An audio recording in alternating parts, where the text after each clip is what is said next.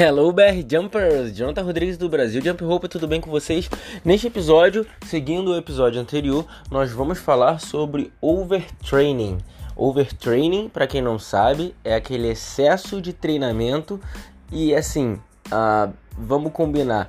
Quem está fazendo atividade física acaba às vezes pegando o embalo porque é muito divertido, é muito bom, é muito prazeroso para quem tá pulando corda principalmente. Depois que pega o gostinho, sente o gostinho, começa a aprender a pular e o pessoal começa a curtir os vídeos no Instagram e você consegue perceber que você está se sentindo bem.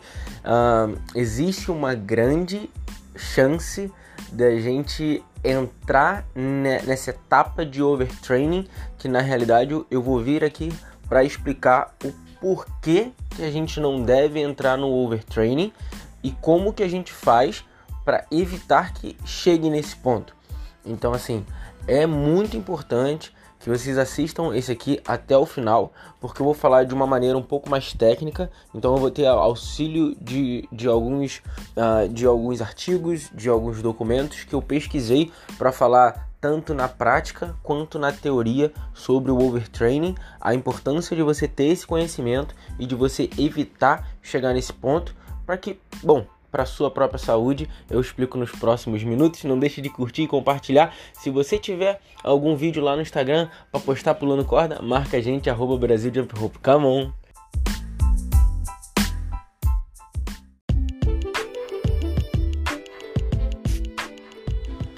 Apesar de sermos um canal especializado no assunto de corda, nós abordaremos sempre assuntos que estejam todos relacionados direta ou indiretamente à corda. E nesse momento nós vamos falar sobre o overtraining e também sobre o overreaching.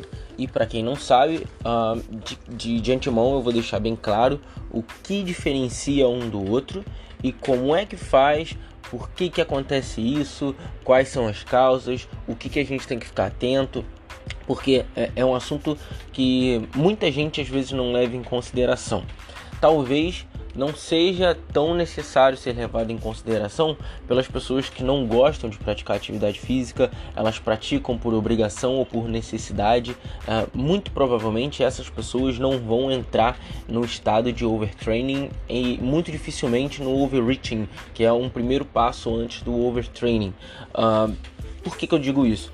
Porque uh, o overtraining é o excesso é sempre o mais é, para aquela pessoa que, que vive disso, ela gosta disso, ela, ela precisa de mais e ela, ela, ela coloca uma carga superior a, ao tempo de recuperação do próprio corpo.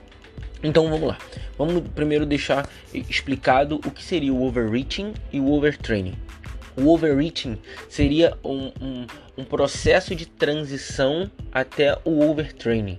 E esse uh, overreaching é, é basicamente caracterizado por um baixo desempenho. O, o, o seu desempenho ele vai caindo porque o seu corpo ele não consegue se recuperar a tempo de você colocar uma nova carga em cima dele. Então, uh, sempre que você vai fazer um exercício, uma atividade, o seu corpo precisa precisa de um tempo de descanso para ele se recuperar. Então, quando você coloca uma carga em cima do corpo e esse corpo ainda não se recuperou, você já está entrando num, num processo de overreaching. Então, por mais que a gente pense que sempre a inatividade física, a falta de, de atividade física, o sedentarismo, ele é uma das principais causas uh, que podem ser levados a consequências e, e mortalidade, uh, nós temos que entender que os prejuízos provocados pelo excesso de atividade física também existem e isso tem que ficar muito claro, principalmente para as pessoas que gostam e têm aquele vício pela atividade física que eu vou falar nos próximos minutos. E isso indifere se você é um atleta profissional, se você é um atleta amador ou se você apenas está fazendo aquela atividade por recreação. Todos os praticantes de modalidades competitivas e não competitivas estão o tempo inteiro sendo acometidos por condições uh, uh, decorrentes de treinamento em excesso, como lesões, para galera que pula corda sabe como é, já sente dor na perna, para galera de outros esportes também acontece isso. E assim, existem todos os tipos de, de lesão, do tipo metabólico, imunológico, neurológico, endócrino, cardiovascular, muscular. Uh, assim, é muito complicado porque a gente sente dores nos ossos e isso também pode ser por conta do excesso de atividade física. E assim, quem pratica esporte sabe que chega um determinado momento que fala assim: putz, peguei pesado. Que, ah, caramba, não era para eu ter feito isso.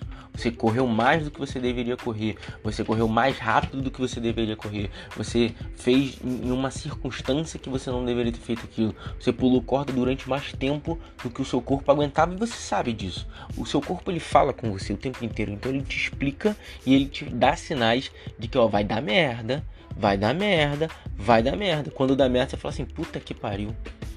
Teimosia, então, assim, é, você fica esgotado, tem aquela fadiga crônica. Algumas, vou dar um, uma pincelada aqui. O overreaching ele acaba sendo aquela, aquela recuperação uh, durante uma semana, vamos dizer assim. Uh, é mais rápido o, o, o processo de recuperação. O overtraining é aquele processo que você, cara, vai ter que ficar parado durante muito mais tempo. Não adianta. Se você entrou no processo de overreaching, você tem ainda a chance de dar uma segurada para se recuperar. Se você insiste, você entra no processo de overtraining, que aí você pode vir a se lesionar de uma maneira mais grave e ser obrigado, não é opção, obrigado a parar por meses, se possível. Se possível não, muito provavelmente.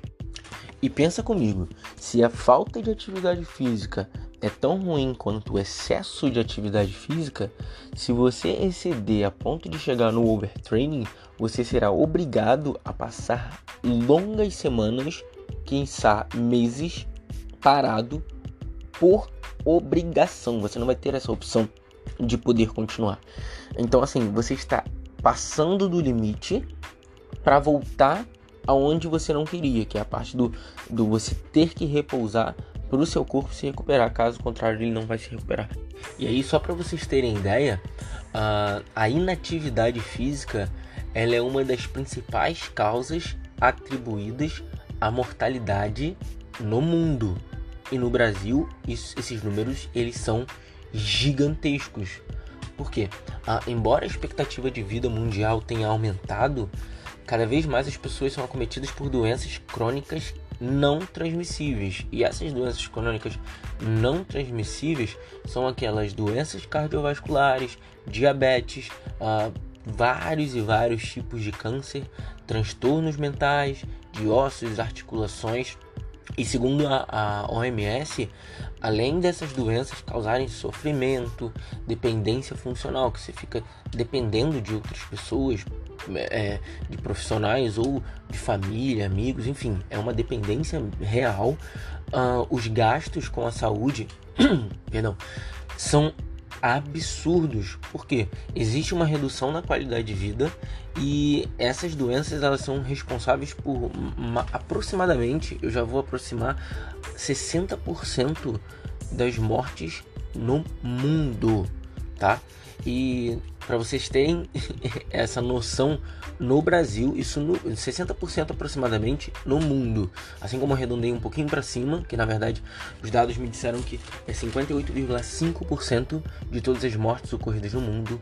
No Brasil, essas mortes elas correspondem algo entre 72 e 75%. Então assim, são números absurdos. A gente não está falando de algo uh, pouco, nós estamos falando de quase que três terços da população. É assim, é absurdo, é absurdo. Tá, Jonathan, mas o, o que você quer dizer com esse overtraining? Tá, vamos lá. O overtraining nada mais é do que uma síndrome de supertreinamento, ou seja, é uma condição de má adaptação a um período de estresse excessivo provocado pelo esforço físico. E aí você, ao invés de melhorar o seu desempenho, você piora. Então, provavelmente você que está me ouvindo agora, você já teve um processo de treinamento que você estava melhorando, melhorando, melhorando, melhorando e chegou um determinado momento que você começou a declinar. Você começou a ir pior do que você estava indo antes. Tipo assim, como assim eu estou indo pior? Isso você já está no processo de overreaching, porque você está, ao invés de subir, a, a sua linha ela está descendo. E quando está descendo, peraí, peraí, peraí, peraí. Você tem que parar e analisar como você está piorando, se você está treinando mais, se você está se esforçando mais, se você está fazendo mais. Talvez você esteja fazendo mais do que você pode, do que o seu corpo aguenta. E para vocês terem ideias, é, o overtraining ele é uma síndrome, tá? E ele efetivamente ele causará ah, alguns efeitos no seu corpo no seu dia a dia. Então, por exemplo, alteração no seu humor, ansiedade, depressão, apatia, instabilidade emocional, perda de apetite, perda do sono, alterações hormonais, aumento da frequência cardíaca em repouso, aumento da vulnerabilidade de infecções e lesões, dores musculares e articulações, todos esses são sintomas que devem ser atentos por pessoas que possivelmente estão em um processo de overtraining. Então assim, não vai achando que overtraining é brincadeira. Não é. Isso deve ser evitado e antes de tudo, o meu objetivo aqui é que ele seja entendido, porque muitas pessoas nunca vão levar isso em consideração e vão colocar o excesso de treinamento como a causa de outros problemas que a pessoa está tendo na vida. Onde você acha que o excesso de treinamento vai, vai falar é, é, é, a pessoa vai pensar assim: caraca, eu tô treinando muito, acho que é por isso que eu tô mal-humorado. Acho que eu tô com, com, com ansiedade, deve ser por excesso do meu treino. Pô, eu tô sem fome. Pô, tô treinando pra caramba, eu tô sem fome. Ninguém, ninguém pensa isso. Nem, absolutamente ninguém. As únicas coisas que as pessoas vão pensar com excesso de treino é na parte de dores musculares, articulares e basicamente isso. Não vai fugir muito disso. Tô treinando muito. O dor, a dor muscular e, e nas articulações estão me dizendo isso. Bom, eu acho que é por conta do exercício físico. Mas ninguém, cara, absolutamente ninguém vai dizer, cara, eu tô me sentindo muito para baixo, não tô conseguindo dormir. Eu acho que é o excesso de exercício físico. Não vai cogitar isso. Então, isso tem que ser muito entendido, não só por você, como pessoas próximas, para que isso seja identificado e por mais que você não seja um médico, você consiga reconhecer que talvez você esteja se excedendo e você precise dar uma maneirada para que isso não evolua e o quadro se agrave. E o, o mais importante de tudo é que cada pessoa tem um processo de recuperação diferente. São todas pessoas diferentes, com suas individualidades e capacidades de se recuperação, uh, de se recuperar e de realizar ou uh, ou exercer aquela atividade de maneiras diferentes. E assim, cada pessoa tem um estresse relacionado uh, de uma maneira diferente. Então, tem gente que tem um sono uh, que consegue dormir bem, outra dorme parcelado, outra mal consegue dormir. Aí tem uma pessoa que tem uma alimentação boa, outra tem uma alimentação que é uma bosta, tem uma pessoa que tem muito estresse na família, no trabalho, com faculdade, e, e outras pessoas que não, tem menos ou não tem. Tem pessoas que têm mais uh, tempo para tirar para o lazer, outras pessoas que não tiram tempo para o lazer. Isso tudo é muito importante, porque isso tudo pode explicar a resposta dessa recuperação de cada pessoa a partir de, de, de, uma rotina que ela vive. Então não tem como eu me comparar com você, porque a minha rotina é diferente, o meu sono é diferente, a minha dieta é diferente, a, a, o meu relacionamento com minha família, com amigos, com estudos, com trabalho, com lazer é diferente. Isso tudo eu falei no podcast anterior. Lembra dos quatro pezinhos lá?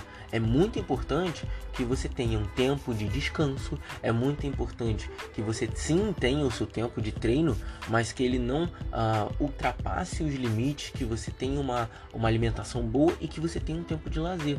Então tudo isso está relacionado diretamente ou indiretamente, independente de pessoa para pessoa. Então, se você tem estresse diário com sua família, com seu trabalho, com você dorme mal, você não se alimenta bem, tudo isso vai influenciar é, e vai ah, piorar ou é, amenizar a situação de um possível overtraining. Ah, Jonathan, mas como é que eu sei que eu estou nesse overtraining? Então, vamos lá. Um, a maioria das pessoas que entram nesse processo de overtraining são pessoas que realmente treinam muito. Então, geralmente, quem gosta muito de treinar são pessoas que estão mais propensas a, a, a entrar nesse processo de overtraining.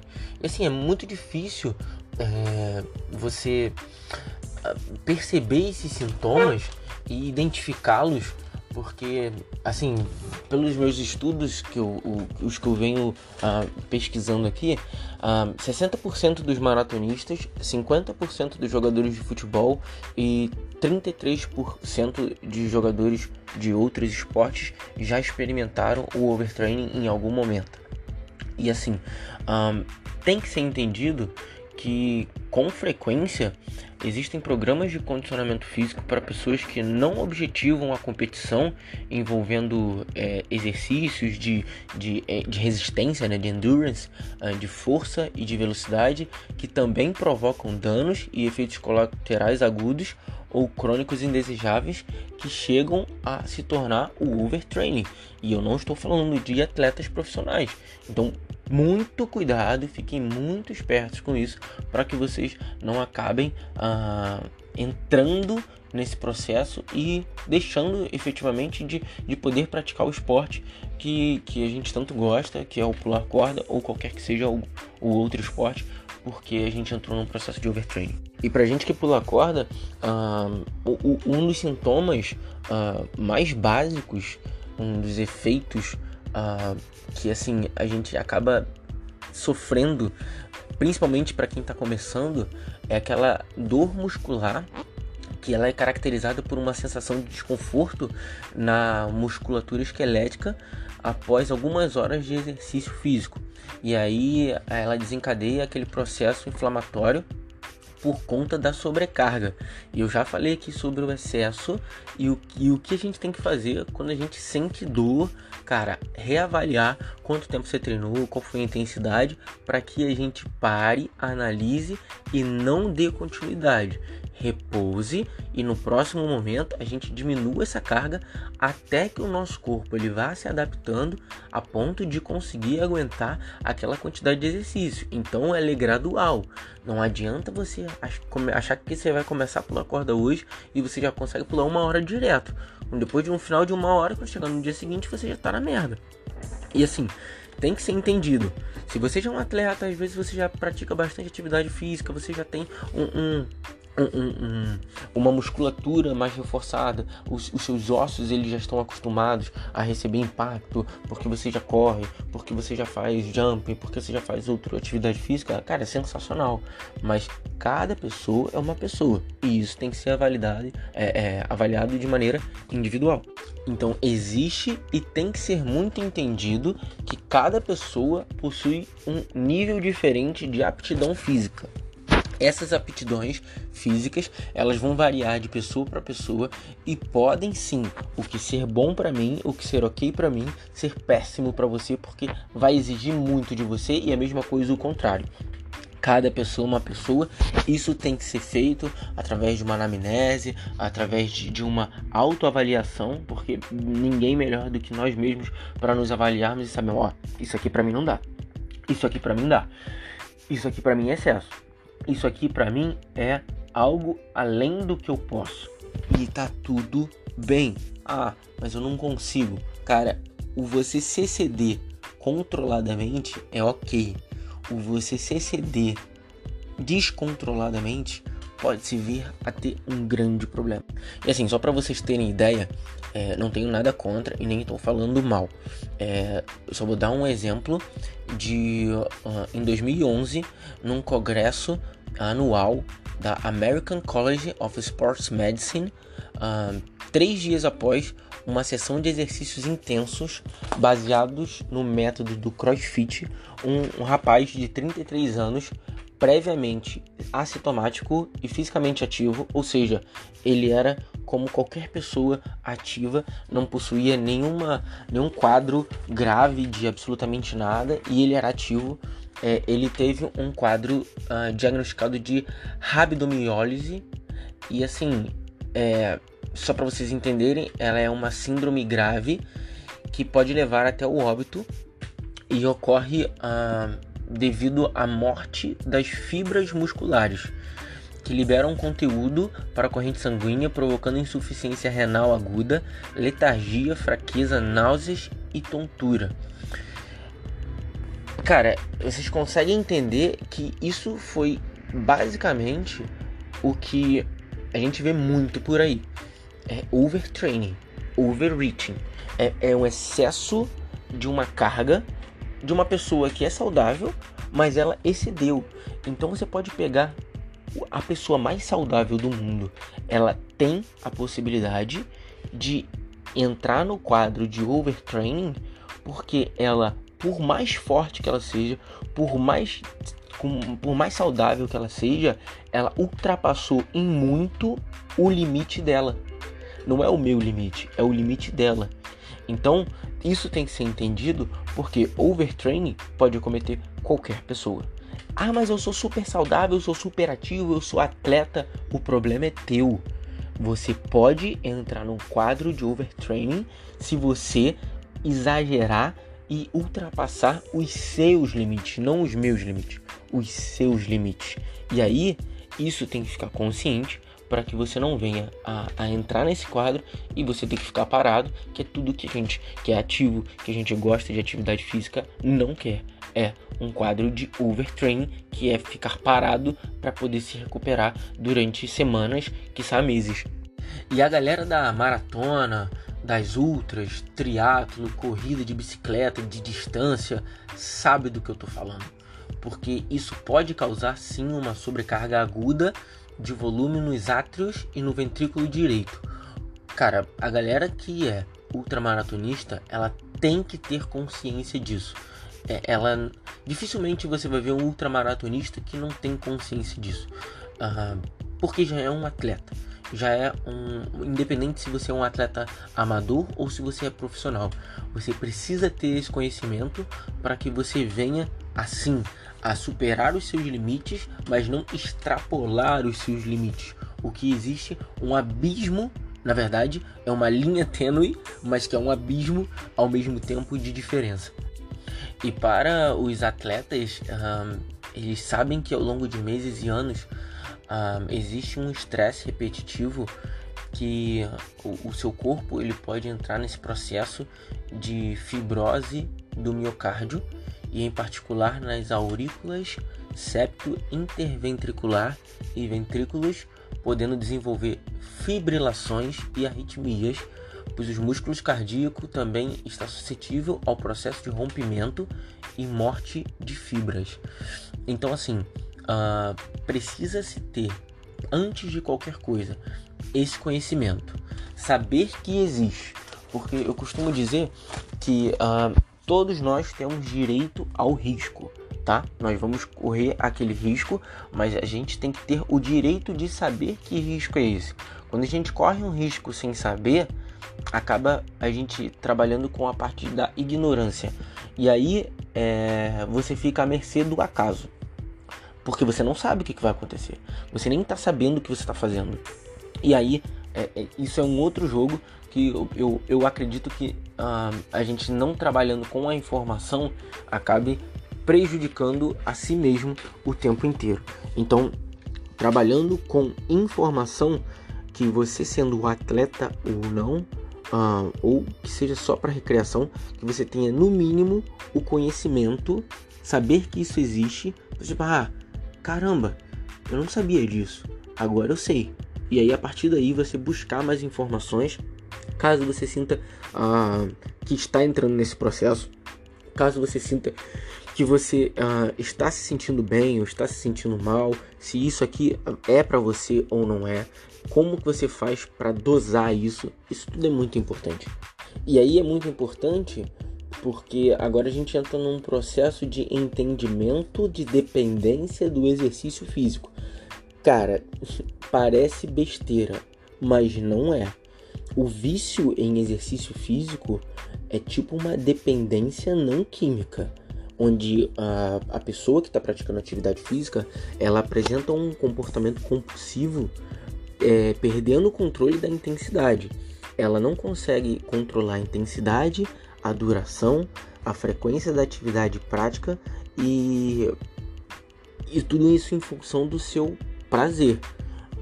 Para vocês entenderem, é, é como se fosse um, um vício real de, de, de, uma substância não química. Ah, Para vocês entenderem que tem gente que sente. É, é, sabe aquele rato de academia, quando o pessoal fala? Brinca, né? De dizer isso a pessoa provavelmente se ela está com muita frequência na academia, ela está muito propensa a ter um, um, entrar no processo de overtraining. É o prazer dela, ela gosta daquilo ali. Aquilo é diversão, aquilo é o lazer, aquilo é tudo para ela. Aquilo é maravilhoso, não tem problema nenhum. Só que quando você perde o controle da intensidade, da duração e da frequência, eita, peraí, o nosso corpo tem um limite. E esse limite exige que você tenha um processo de recuperação.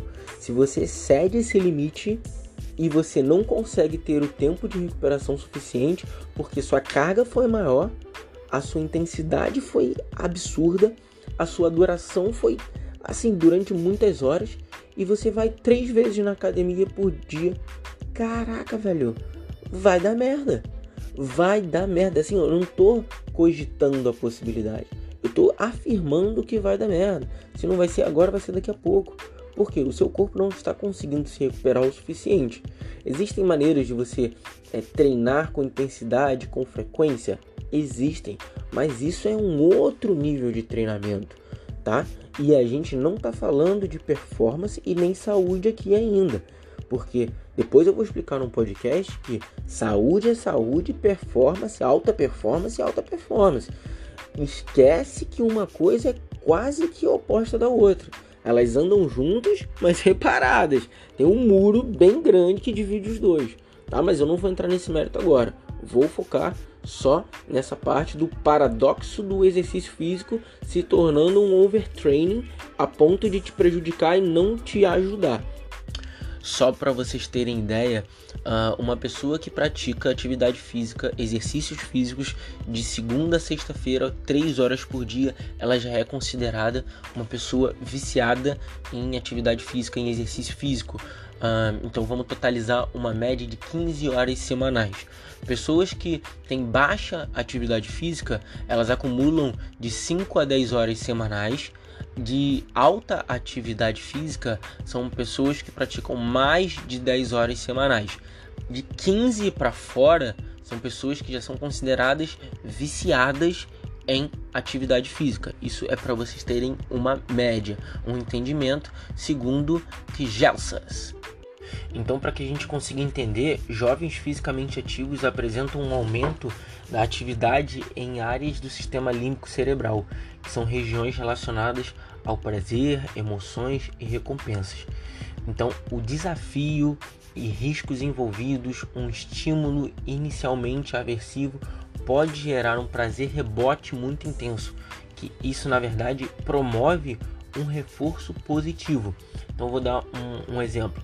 O medo, a dor e a ansiedade, por exemplo, quando eles são superados, eles poderiam provocar orgasmos cerebrais. Vocês têm noção do que é isso? E é, eu vejo muito a galera do CrossFit trabalhar com isso.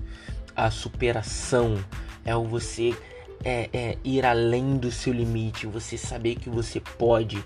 Então, na realidade, é, eles estão trabalhando com esses tipos de orgasmos cerebrais que fazem com que você se sinta, você sinta um prazer, um prazer gigantesco e logicamente isso serve para vários outros esportes e atividades e exercícios físicos.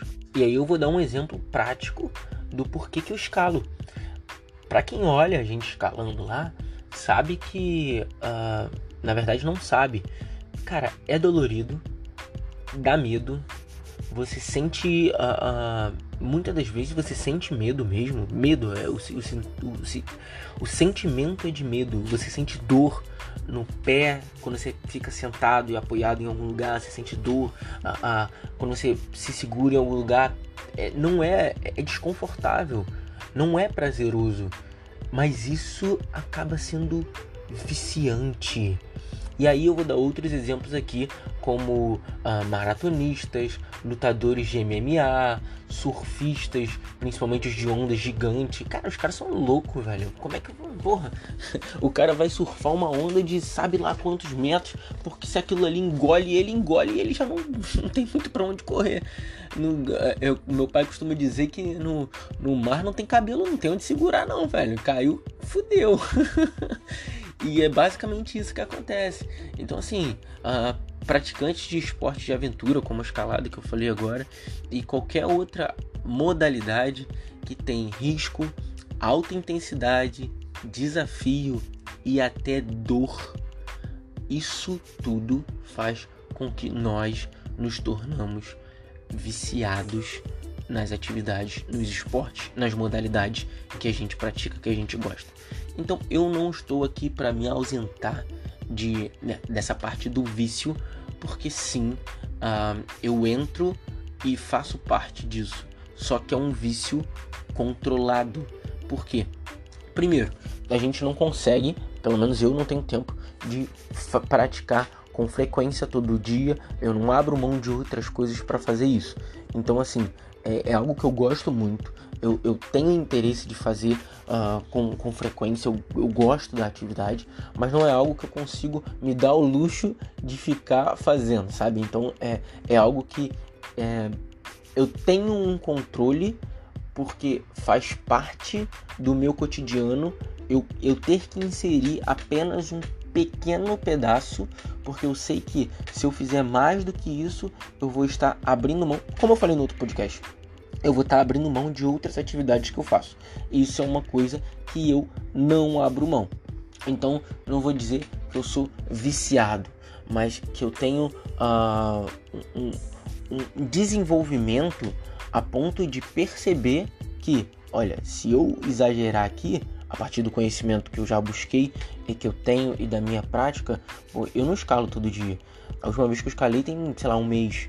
Então, assim, não é um vício, não é algo que, que eu tô todo dia. Apesar de saber que tem gente que tá, que é viciado e, e se pudesse, estaria o dia inteiro, o tempo inteiro fazendo aquela atividade física. E agora vamos abordar a linha tênue entre os riscos e os benefícios de você uh, praticar atividade física em excesso, tá? Porque a gente pode contribuir com o melhor entendimento sobre a linha tênue uh, através de entendimento dessas sucessivas sessões exaustivas de esforço e como que a gente faz para lidar com elas. E é nesse momento que a gente entra numa relação paradoxal, onde faz bem fazer exercício físico, mas se você fizer exercício físico demais, isso vai te fazer mal. E aí você fica doido, você fala assim, porra, primeiro você me inicia em fazer atividade física, agora que eu tenho prazer, quero fazer mais, com mais intensidade, com mais tempo, com mais velocidade, com mais tudo, você vai falar que isso vai me fazer mal? Pô, se decide aí, caralho. E aí foi como eu falei, é, a gente como beneficiário, a gente tem essas ativações do sistema límbico de recompensa onde a gente tem sensação de prazer e bem-estar, aquele aumento do gasto energético e a redução e manutenção da distribuição corporal. Ou seja, às vezes você está em busca de emagrecer, ou de definir o seu corpo, ou de melhorar o seu, o seu shape, que é o que muita gente faz. Pô, muita gente se preocupa sim com a parte estética e isso tem que ser levado em consideração. Uh, tenho certeza que ninguém quer ficar, tá praticando atividade física, quer ficar com o corpo zoado. Não, não quer. Todo mundo se preocupa, mesmo que seja para si, não tô falando para os outros, para si, quer olhar no espelho e quer se sentir bem. Fala assim, poxa, eu estou me sentindo bem comigo mesmo e tá tudo bem. Esse é o ponto, eu não vou ultrapassar esse limite. E aí vamos lá. Uh, vou pegar um trecho aqui, vou abrir aspas. Se a perturbação da homeostase for devidamente programada e avaliada ao longo de um ciclo de treinamento, ainda que ocorra uma exaustão temporária induzida pelo excesso de treinamento, é possível reverter o status de esgotamento, recuperar a constância interna e aprimorar o rendimento através da supercompensação fisiológica. Fecha aspas. Cara, isso é sensacional. Agora eu vou entrar no overreaching, que é justamente a exaustão temporária seguida da supercompensação fisiológica. Porém, ao contrário do overtraining, que requer meses de recuperação, algumas semanas, meses, é assim, é um tempo muito prolongado de recuperação. A, recuperação do overreaching, ela é relativamente fácil e, e não é de longo prazo. Então ela vai correr até no máximo um mês, vamos dizer assim, que ainda é bastante tempo para muita gente. Você ficar ah, num, num, período de, de recuperação, que é chamado de tapering ou polimento. E, e você ficar três semanas sem treinar nesse, nesse período, cara, muita gente surta. Surta. Então, assim, se o overreaching é algo que é ruim, imagina o overtraining que você pode ficar até, sei lá, seis meses parado. Cara, isso não é legal, visto que o overtraining, vamos parar para analisar, o overtraining é o excesso de treinamento. Então a pessoa ela já está viciada naqueles treinos, naquele treinamento, beleza? Quando ela entra nesse processo de overtraining, ela vai ter que parar. Então imagina um viciado em qualquer que seja a, a, a substância ou atividade, você obriga aquela pessoa a ficar seis meses sem aquilo que ela é viciada. Caralho! A palavra é essa. Vai dar merda. O cara vai surtar, a mulher vai surtar, independente de quem seja. Isso vai ser tão. É, é uma recuperação psicológica tão fodida que uh, o, o, físico, na realidade, vai ser o menos é, problemático naquele momento. Porque o psicológico daquela pessoa vai pro caralho. E aí onde entra que, por outro lado, é, se não for bem avaliado, um programa de condicionamento físico, treinamento físico, pode provocar esse overtraining, causar lesões celulares e funcionais, reduzindo a adesão do exercício físico e aonde entra aquilo que eu falei, vai aumentar as estatísticas de inatividade física e doenças crônicas daquela pessoa. Então, o que, que vai acontecer? Ela, ao invés de ela, dela entrar num processo de, de treino que vai beneficiar ela, ela vai entrar num processo que vai só ter malefício, porque o overtraining vai foder com ela, caralho. É isso. E aí eu vou entrar num outro mérito onde a todo momento eu falo de individualidade. Individualidades, individualidade, cada pessoa é uma pessoa, cada pessoa é uma pessoa. Como é que você vai seguir um treinamento que nego tá te passando online e você não está aguentando fazer? Ah, mas eu vi foi o desafio de tal coisa. Porra!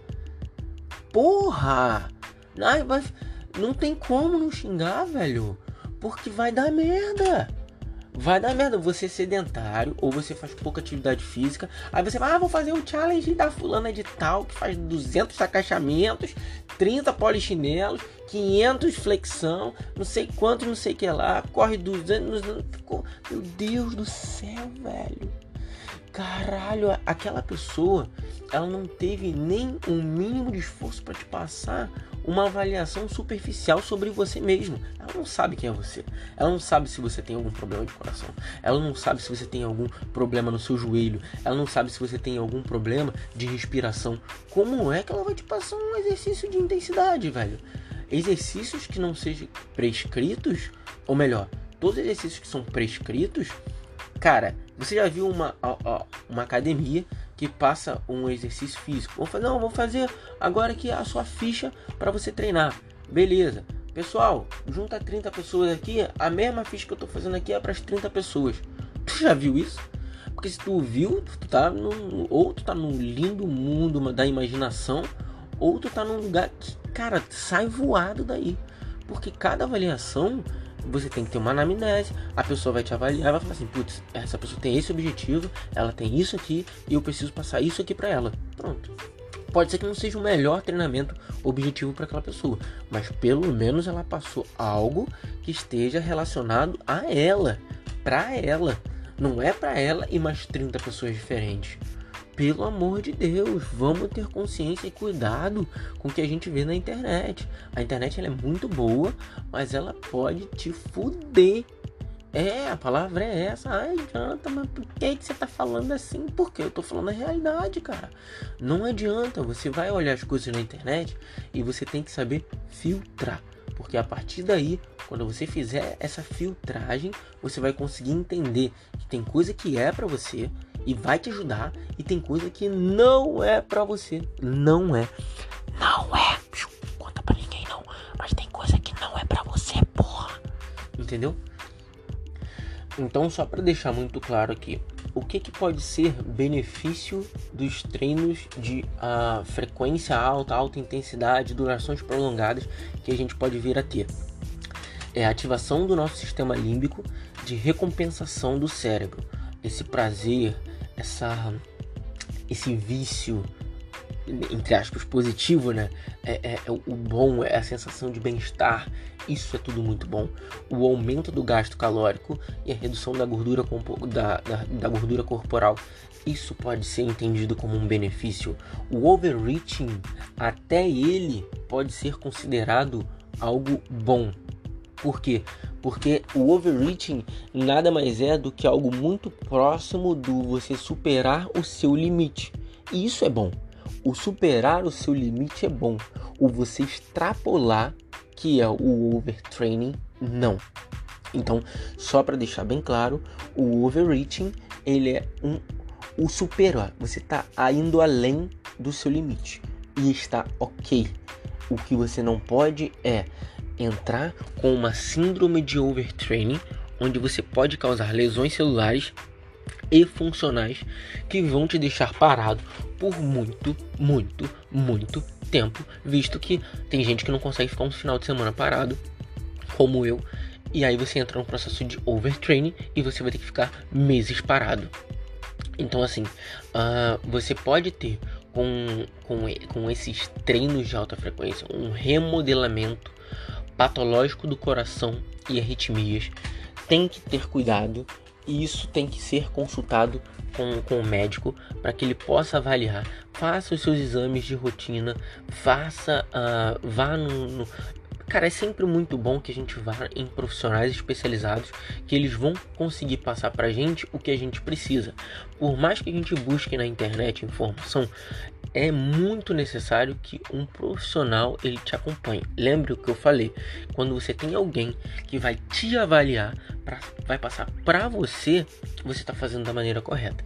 Quando você tem alguém que vai passar para você e mais outras pessoas a mesma coisa, pode ter certeza que tem alguma coisa errada, porque você não é igual a nenhuma dessas outras pessoas. E aí vamos lá. Uh, o, o, exercício, uh, o excesso de, de, exercício passando do limite, extrapolando, ao invés de é, é, sendo calculado, você extrapolando já no nível de overtraining, você pode ter perda de desempenho e de saúde, tá? Então, assim, muitos é, profissionais, uh, muitas pessoas que trabalham com alta performance trabalham nessa, nessa, nesse limite, cara. No limite do overtraining. Eles não podem chegar no overtraining, mas eles estão a um cabelinho de sapo para chegar no overtraining. Então, assim, é, é tipo limite do limite do limite. Porque se chegar, passar um pouquinho, eles se lesionam. Já viu a quantidade de vezes que os profissionais de esporte se lesionam? principalmente os de alta performance, jogadores de futebol, joga, enfim, eu vou falar de atletas em geral, se eles vivem lesionados, por quê? Porque eles vivem no limite do limite do limite. Eles estão algo entre o overreaching e o overtraining o tempo inteiro. Quantas vezes você pega um jogador de futebol, ele se lesionou, tem que ficar tanto tempo sem jogar para depois ele voltar e pá, pá, pá, pá, pá, pum, se lesiona de novo. Para depois ele pá, pá, pá, pá, pum, ele se lesiona de novo. O objetivo não é se lesionar, mas ele não pode ficar abaixo do nível, porque senão ele acaba ficando para trás. Porque quando você trabalha em alta performance, você trabalha com níveis extraordinariamente altos. E aí você está numa linha que pra gente que pensa mais em saúde, qualidade de vida, treinamento diário e tudo mais, a gente não tá falando disso. A gente não pensa nisso. A gente tem que pensar no máximo no overreaching e não no overtraining. E ah, bem ou mal, consequentemente, quando a gente entra nesse, nessa, nesse excesso de treinamento com longas ah, durações, com cargas altas, frequência alta, a gente tem o que? Uma redução de atividade física. Porque você vai ter que ficar parado, pô. Então assim, você vai ter, você vai ter que parar. E aí aquilo que você mais gosta, que você estava fazendo com muita frequência, você simplesmente vai ter que, ó, cortar, porque você não consegue, não é que você que, que você não queira. Você até não vai poder nem querer, mas se você quiser, você não vai conseguir. Você vai estar lesionado, pô. Você vai estar com sua perna zoada, seu braço zoado, seu ombro zoado, seu joelho zoado, tornozelo zoado. Vai estar com alguma coisa zoada a ponto de você não conseguir e ter que, por obrigatoriedade, parar por um momento para que depois você consiga voltar.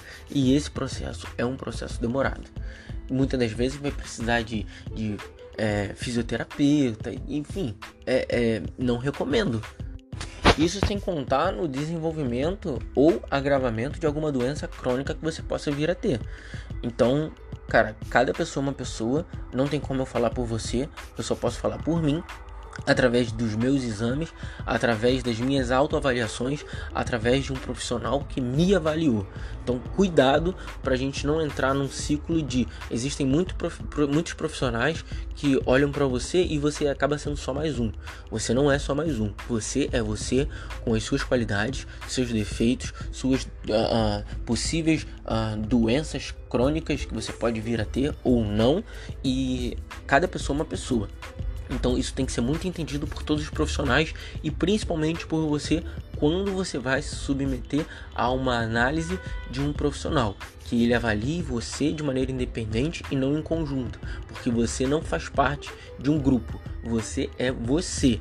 Eles têm que ter entendido que você é único e especial e precisa de uma atenção para que as suas qualidades, as suas, uh, os, as suas características sejam avaliadas de maneira independente de outra pessoa.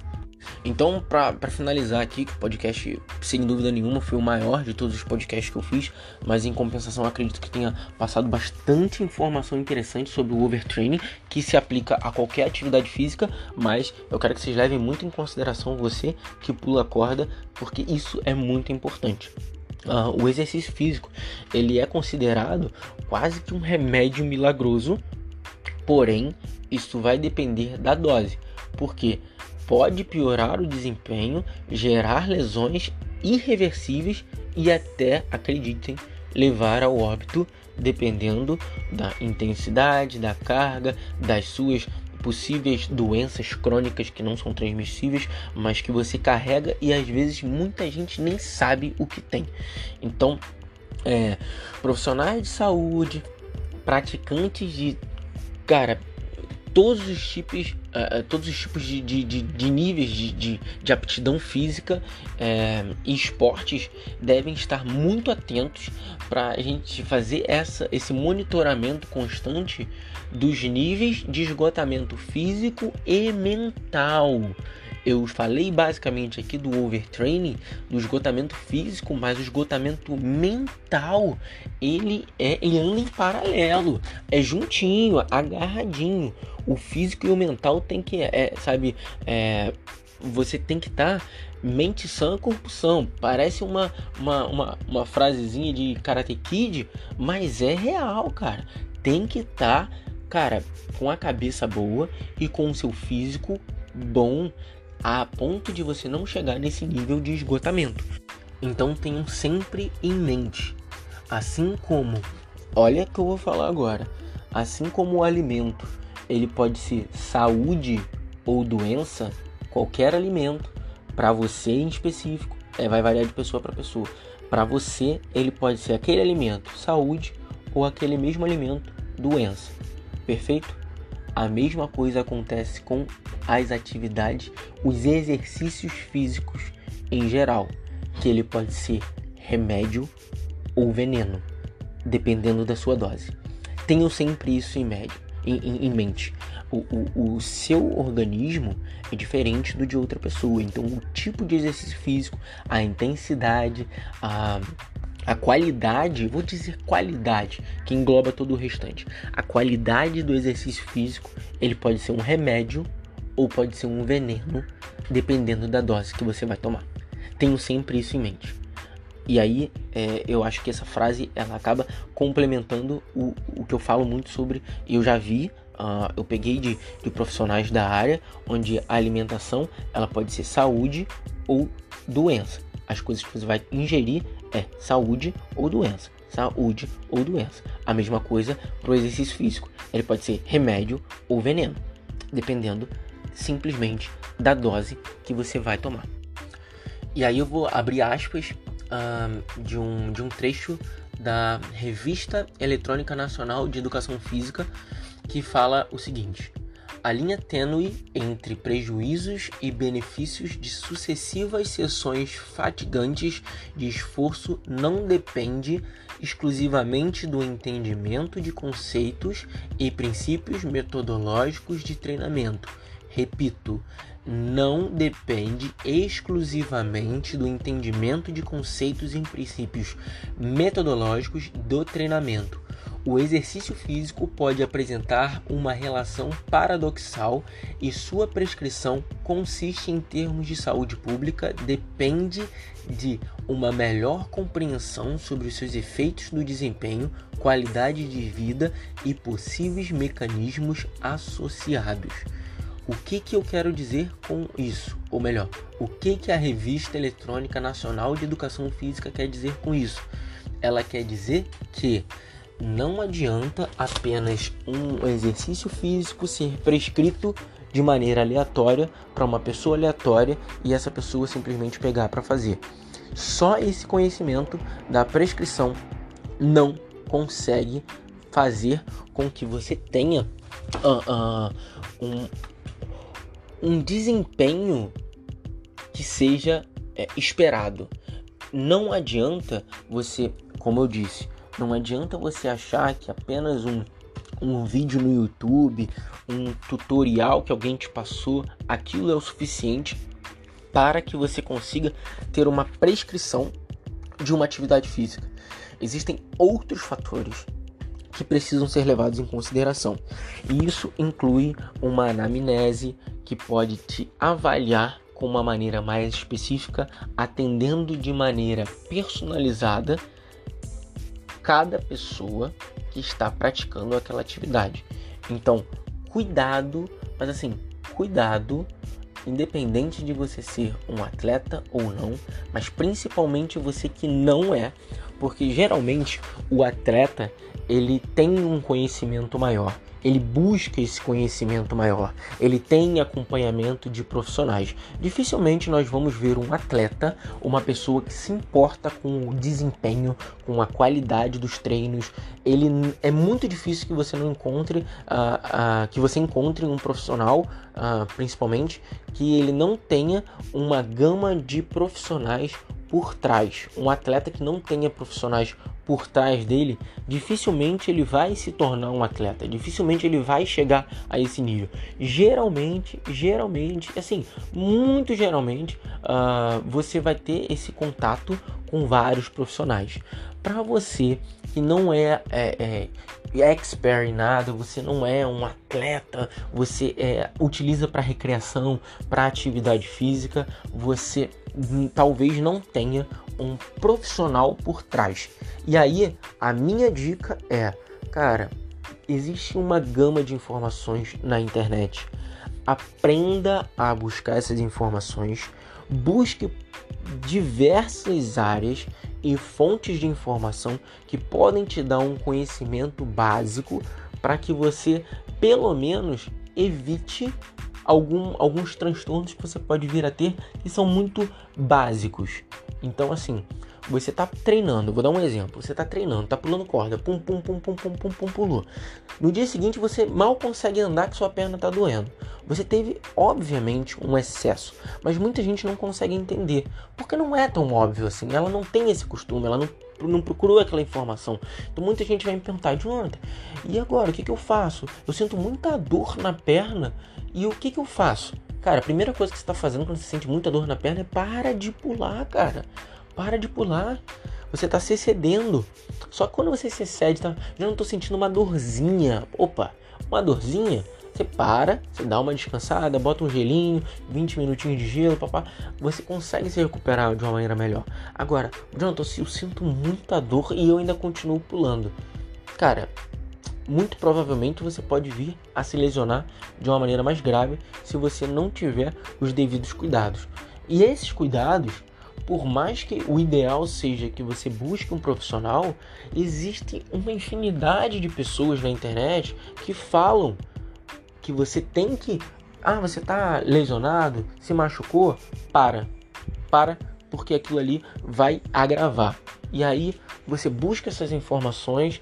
Tem muita gente falando besteira na internet? Tem, mas uh, eu tenho certeza que se você aprende a buscar é, informações de profissionais e não de, de, de faladores, pessoas que, que buscam informação, é, estudos, artigos, pessoas que se baseiam em, em, em algo é, é, é, verídico e não em achismo, pode ter certeza que você vão encontrar mais de uma pessoa falando exatamente a mesma coisa e aí você consegue ter uma base para formar o, o seu pensamento e evitar que você tenha vários problemas.